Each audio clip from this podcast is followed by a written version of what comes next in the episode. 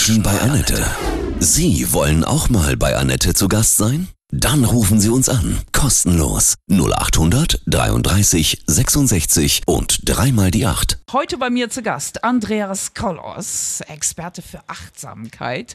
Guten Morgen, Andreas. Grüße dich. Lieben guten Morgen. Du hast dich einem irren Thema gewidmet, wenn Ratschläge zu Schlägen werden. Mhm. Welche Ratschläge meinst du? Die von Muttern, die von Freunden, von Kollegen? Zunächst muss man beachten, dass Ratschläge oder Hinweise ganz, ganz wichtig sind. Aber oftmals muss man auch beachten, wer gibt mir denn diesen Ratschlag? Und derjenige, der mir den Ratschlag gibt, gibt er den aus der Liebe heraus, um mir weiterzuhelfen? Oder gibt er den einfach nur, um seinem eigenen Ego was zu zeugen und zu sagen, ich bin besser als du, also ich bin belehrend? Wie meinst du das? Man muss, man muss immer bedenken, wer gibt mir einen Ratschlag? Und kann derjenige, der mir einen Ratschlag ähm, gibt, mich damit weiterbringen? Oder möchte dieser Ratschlag, wie es das Wort schon sagt, Rat und Schlag, da steht ja das Wort Schlag drin, soll es mich niederhalten, soll es mir Energie ziehen? Das ist immer das Entscheidende. Kannst du Also- mal so ein Beispiel geben, so von einem nicht gut gemeinten Ratschlag? Ist wahrscheinlich Ja. auch ein ungefragter, ne? Richtig. Also ich habe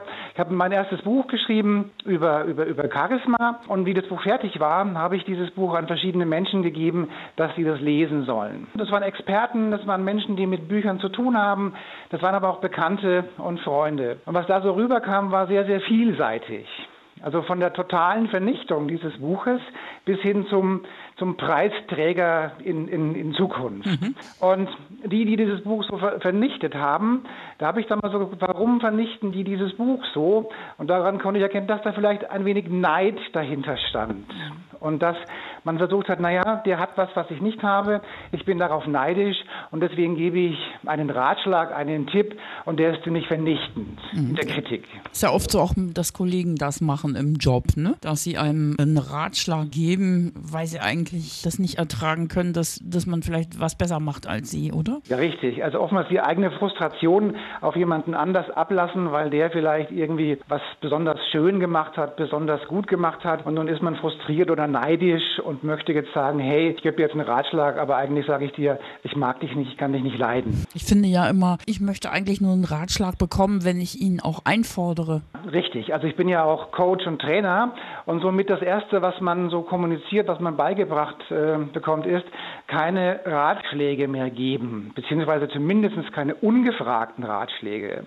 Also wenn jemand sagt, kannst du mir einen Tipp geben, dann kann man einen Tipp oder eine Empfehlung oder einen Ratschlag geben.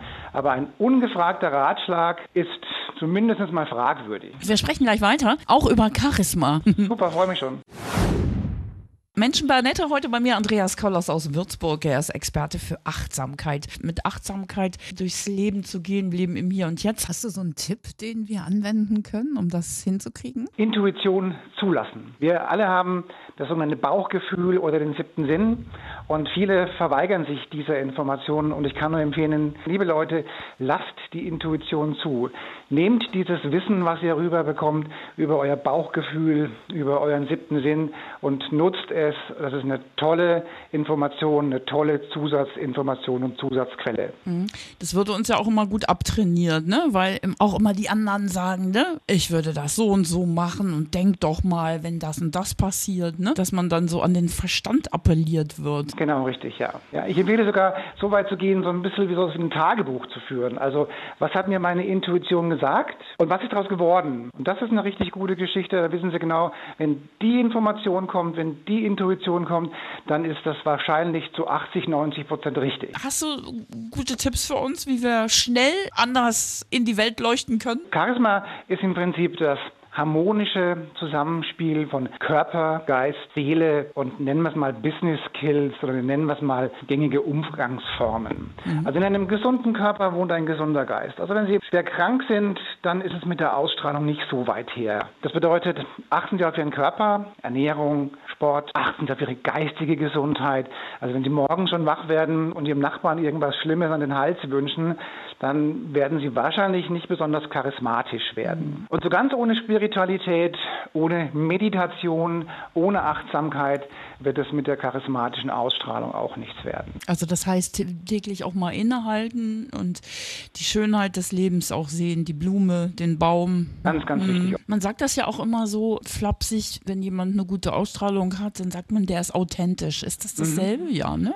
Also man muss unterscheiden zwischen dem aufgesetzten Charisma, also wenn man auf die Bühne geht und Chaka Chaka, Laola wellenmäßig Leute einheizt, dann ist diese Ausstrahlung in der Regel nachts um 1 Uhr wieder weg, Ja. weil sie nur aufgesetzt trainiert ist. Aber die wahre charismatische Ausstrahlung, die kommt aus der Schwingung, aus der Körperschwingung. Und die bleibt dann auch immer konstant erhalten und wird auch von jedem konstant wahrgenommen. Man kommt in einen Raum und wird auf keinen Fall übersehen, ne? Richtig. So ist das, ne? Hm. Und zwar, und zwar, man muss ja wissen, dass, dass nicht jeder für jeden charismatisch ist. Also ein, ein, ein, ein Popsänger ist für seine Fans charismatischer, als, als wenn ich eben nicht Fan bin. Also Rocker mögen Popsänger natürlich nicht, das ist klar, ne? Ja, genau. Und für, die, für, für den klassischen Rocker ist so eine Harley wahrscheinlich charismatischer als eine Yamaha. Auf jeden Fall. Mit Politikern ist es ja auch so eine Sache. Wer ist für dich authentisch, charismatisch? Also bei den deutschen Politikern tue ich mir in der Tat ein wenig schwer, weil ich da immer das Gefühl habe, dass die doch stark mediengetrieben sind und erstmal ganz stark an ihr eigenes äh, Wohl denken.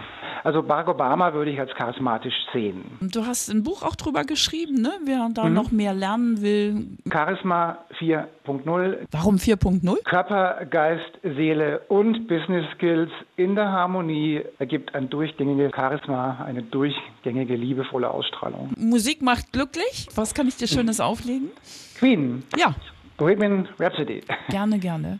Vielen, vielen Dank. Einen schönen Sommertag dir, ja? Euch auch. Danke, tschüss. Heute bei mir zu Gast Andreas Kollos, Experte für Achtsamkeit aus Würzburg.